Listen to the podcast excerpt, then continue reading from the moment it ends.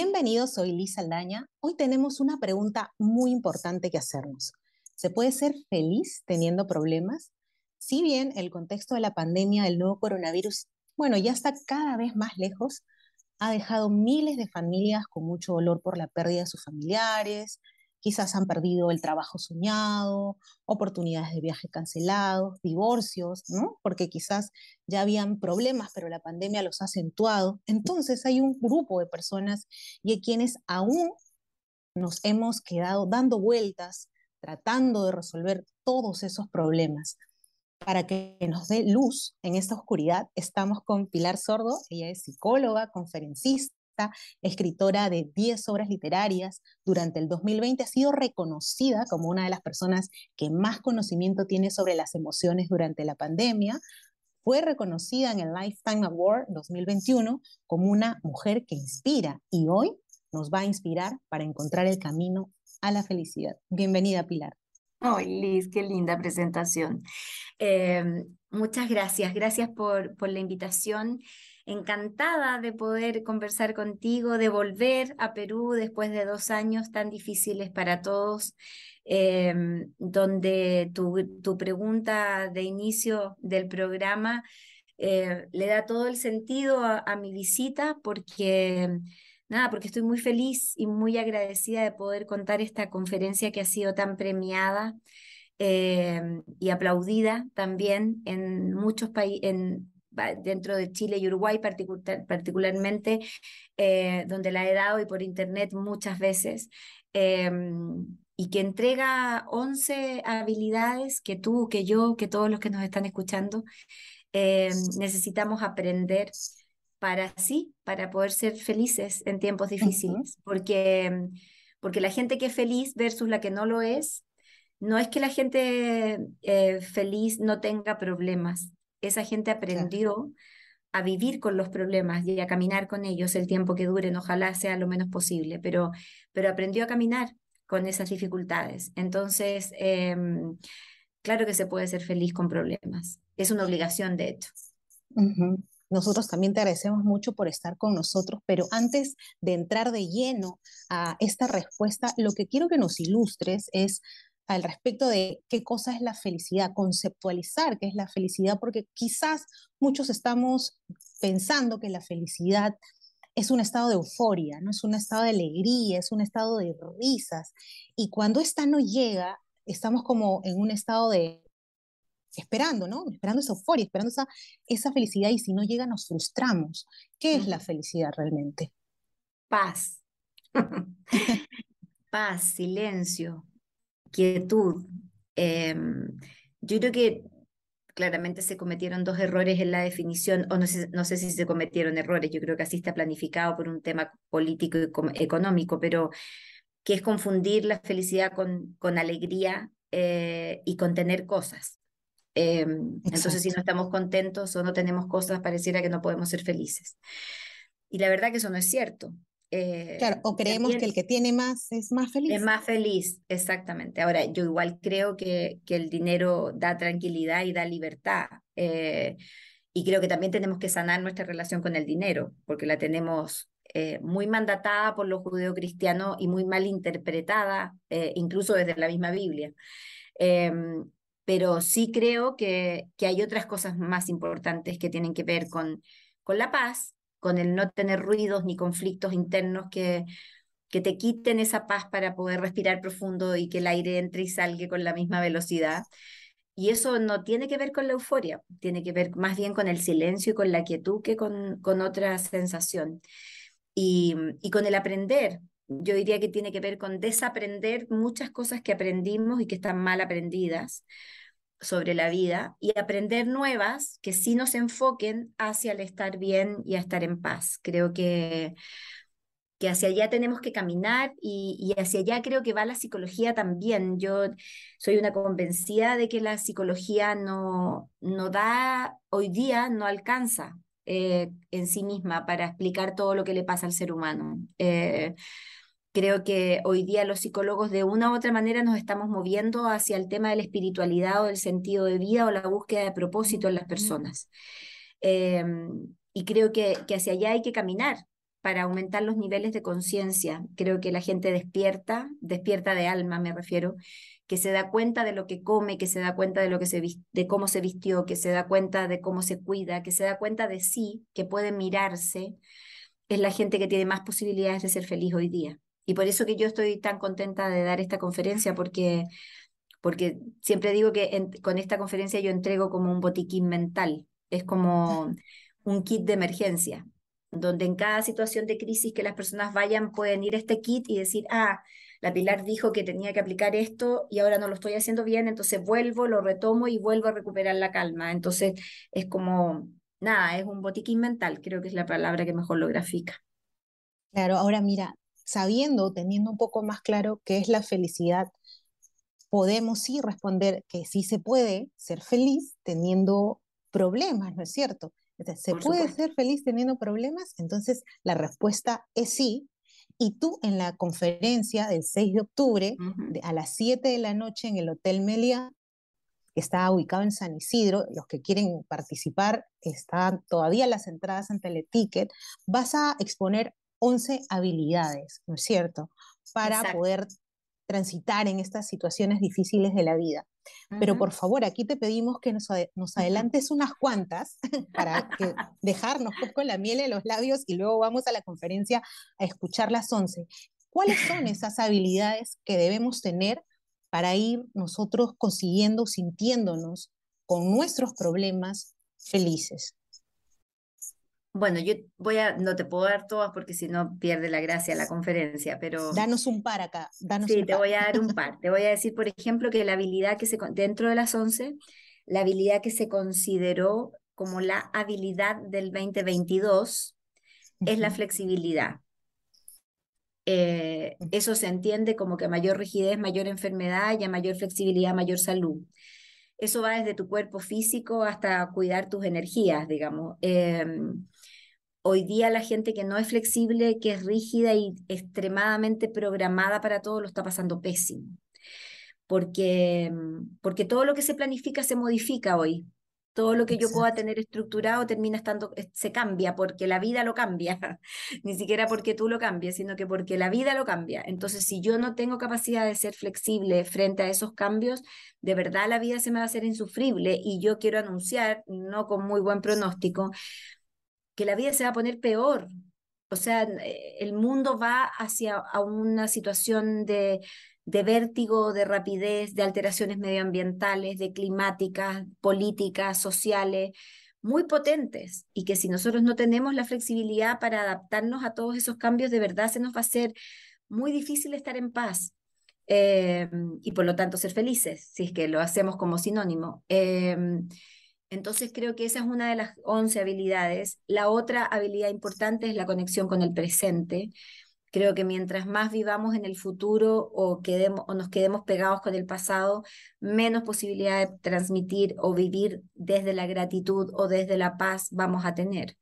Y así voy a pasearme, porque además tienen un orden, ¿no? Estas habilidades no, no, se pueden, no se pueden, cuando yo las cuento, no las puedo contar desordenadas, tienen una secuencia que por eso es que fueron premiadas, porque por alguna razón que Dios me ayudó, quedaron súper bien sistematizadas. Entonces es un engranaje perfecto, que yo entrando por donde entre, entro al circuito y por lo tanto el circuito se activa completo. Es como las luces del árbol de Navidad, que si te falla una ampolleta o una bombilla, eh, se apaga el árbol completo y si tú arreglas esa justo, se te prende entero. Bueno, es lo mismo que pasa con este circuito. Em, así que nada, yo la verdad es que no puedo dejar de decir que estas habilidades cambian la vida. A mí me las cambiaron y voy a contar por qué también en la conferencia. Em, pero funciona, o sea, está clarísimo que funciona y, y, es lo que feliz y agradecida voy a contar a este grupo chico porque los aforos son chicos, ya iré a públicos más grandes. En Lima yo sé que yo estoy acostumbrada a, a grupos muy masivos eh, cada vez que voy, pero ahora no se puede, entonces por eso la gente tiene que apurarse a comprar los tickets porque si no se van a quedar afuera, porque hay mucha gente que quiere ir y que quiere escuchar esta conferencia, así que nada más agradecida de poder estar ahí. Por supuesto, entonces son flexibilidad, que es la adaptación al cambio y la conexión con el presente, que, que, debemos tener en cuenta estas dos habilidades. Yo quiero aprovechar además tu presencia para que me des tu punto de vista en el último informe mundial de la felicidad realizado por la ONU de este año. ¿no? Finlandia encabeza la lista de los 10 países más felices del mundo. Luego le sigue Dinamarca, Islandia, Suiza, Países Bajos, Luxemburgo, Suecia, Noruega, Israel y Nueva Zelanda. Son 10, ¿no es cierto? Entre los 10 no aparece Latinoamérica, pero ni uno, ni la colita de ninguno de nuestros países. No. Entonces, eh, en el caso del Perú, nosotros nos ubicamos en el puesto 74. El año pasado éramos el 63, o sea, hemos bajado en un año 11 puestos. Ahora, ¿a qué crees que se deba a que los países de Latinoamérica no estamos en la lista ni entre los 20 primeros. ¿ah? ¿Qué pasa con los países, con las personas que vivimos en este lado del mundo? ¿Por qué no somos tan felices? ¿O es que no tenemos la idea creada de la felicidad? ¿En qué fallamos? Mira, lo primero es que a mí la Fundación de la Felicidad, justamente que depende de Naciones Unidas, es la que me premió esta conferencia. Em, es mi único premio mundial, de hecho. Em, primero, yo, yo tengo resquemores con las encuestas. Creo que la sensación de felicidad es bastante más privada y más íntima de lo que puede aparecer en un estudio. Eso como número uno. Pero nos da cierta Sí, nos da una referencia, sí, a eso voy. Yo creo que la calidad de vida es un tema. Y la calidad de vida no solo tiene que ver con factores económicos, sino que tiene que ver con distribución de los ingresos, tiene que ver con desigualdad, o sea, con igualdad, eh, de posibilidades para los... Y, todos los países que están en los 10 primeros lo tienen. Eh, por lo tanto, habría que pensar entonces que la buena distribución del dinero, no el dinero en sí mismo, porque el dinero, hay mucho dinero, el tema es que está mal distribuido en América Latina. Entonces, creo que eso ya genera un hándicap en contra. La segunda cosa que a mí me parece que es muy, muy grave en América Latina es la falta de expresión emocional creo que nos reímos poco, sobre todo en esta zona de América Latina, en la parte más sur. Nos reímos poco, eh, tenemos miedo a llorar, seguimos sintiendo que el llorar es debilidad, seguimos sintiendo que el miedo es cobardía. Por lo tanto, la posibilidad de conectarme con la paz, no teniendo claro o estando tranquila con mis emociones, es muy brutal, digamos. Ah, reprimiendo emociones, ¿no? Sí, claro, porque en el fondo, ¿cómo me conecto con la paz si no digo lo que siento? Es muy difícil, cuesta muchísimo más.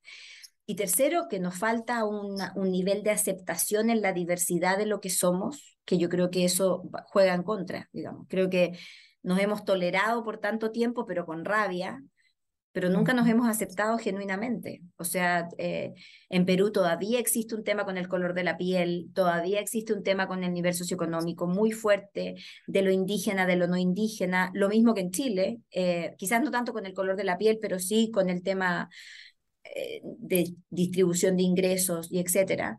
Eh, y esas cosas evidentemente van en contra de vivir en paz en una sociedad que se caracteriza o que si yo veo que puede ser o no feliz de estar en, paz y tranquilo, tiene que tener. La seguridad es otro tema. Eh, el cómo ha entrado el narcotráfico en este circuito de América Latina también es otro tema. Entonces, vamos mencionando el cómo es la educación, factor fundamental, cómo nos tratamos en el tema salud, Em, y no es que no tengamos dinero en los países sudamericanos, es que está mal distribuido, digamos. Entonces, eh, no todo el mundo alcanza los beneficios de, o las oportunidades o el acceso a las oportunidades. Y porque además también los países de América Latina tenemos esta sensación del foco de control afuera. Eh, o sea, donde, donde yo no soy protagonista de mi historia, a mí me tienen que venir a solucionar la vida. Eh, elegimos gobiernos en base a las carencias, de hecho. Entonces, creo que, que, mm, eh, no se puede hablar de paz si yo estoy esperando que venga el alcalde de tal provincia a solucionarme el techo de mi casa, en vez de yo intentar hacerlo por mis propias manos, digamos. Y eso, eso es algo que, que es muy propio de Latinoamérica, que es como esta especie de padrinos que queremos papás de presidentes en vez de gestionadores que nos ayuden a solucionar nosotros las cosas. Es muy cierto. Con esto se me ocurre preguntarte, en todo caso, ¿se aprende a ser feliz? ¿Podemos aprender a hacerlo? Sí, por supuesto. Se aprende a, tomar decisiones que te lleven a la paz. Por eso yo siempre digo que ser feliz es de valientes. Hay que tener coraje. ¿Perdón? ¿Uno elige ser feliz? Uno elige ser infeliz. Sí, claro. Sí, aunque no te des cuenta, pero lo estás eligiendo. Y lo estás eligiendo con millones de decisiones. Lo, eliges al ver televisión todo el día y inyectarte de puras noticias negativas, por ejemplo. Eso quita paz, eso te llena de miedo. Y sin embargo, lo seguimos haciendo. Lo eliges al estar todo el día con el celular conectada con las redes y no conversar con tus papás. Eso también es una elección que depende de la autoridad de esos padres. Lo eliges con la ropa que te colocas, cómo te ves, cómo te alimentas, lo eliges cuánto duermes. Todo, todo es un todo. O sea, la vida es una secuencia, desde que despiertas en la mañana hasta que te duermes, es una secuencia infinita de elecciones que va a depender cómo vas decidiendo si al final del día vas a terminar en paz y contenta con lo que hiciste em, o no, digamos. Pilar, muchísimas gracias por haber estado con nosotros. Quiero por favor que por último nos digas o te dirijas a aquella persona que tiene muchos problemas en este momento, pero esa persona quiere ser feliz. Bueno, solo tendría que decidirlo. pero, pero para decirle a esa persona que no lo está pasando bien, que nadie lo está pasando bien, en este momento yo tampoco, por muchas cosas, em, sin embargo, uno puede aprender una nueva forma de mirar aquello que te pasa. Y cuando uno aprende a mirar de una determinada manera aquello que te pasa y cambias la forma, empiezas a darte cuenta que, que tienes mucho más regalos de los que pensabas y que desde ahí puedes tener todas las herramientas necesarias para poder transitar sin controlar la situación que te está tocando vivir. Y que mi labor en el mundo es justamente dar esas herramientas eh, para poder aprender a mirar distinto, cambiarnos los lentes con las cuales vemos la vida, dejar de ser víctimas para ser protagonistas de nuestra historia, que lo podemos ser, que el ser humano es infinitamente poderoso para llegar a ser y lograr lo que quiera. Y, mm, y que bueno, y que vaya a la conferencia, que, vaya, que vaya a la conferencia porque ahí va a tener todas las herramientas necesarias para cambiar esa forma de mirar. Exacto, Pilar va a estar el 6 de octubre a las 7 de la noche en el Hotel Melia. Gracias, Pilar, por tus consejos gracias. por compartir todos tus conocimientos. Es muy valioso para nosotros. Muchas gracias. No, gracias a ti, Liz. Un beso grande a todos los que nos escuchan. Gracias, gracias, gracias a Perú por todo el cariño que me tienen, por el respeto y valoración de mi trabajo. Estoy muy bendecida, me siento muy bendecida de poder estar ahí después de dos años con ustedes, aunque sea por poquitos días, pero para darles un abre boca, como dicen ustedes. Eh, para que se queden con ganas de seguir escuchando, de leyendo el último libro que también lo voy a ir a lanzar eh, a, poder mostrar en esos poquitos días que voy a estar ahí. Así que nada, eh, nos esperan cosas lindas para estar juntos con Perú. Un abrazo a la distancia, Pilar. Muchas gracias por tu presencia y muchas gracias por todos los que se han conectado. Hasta el próximo podcast. Chao, chao.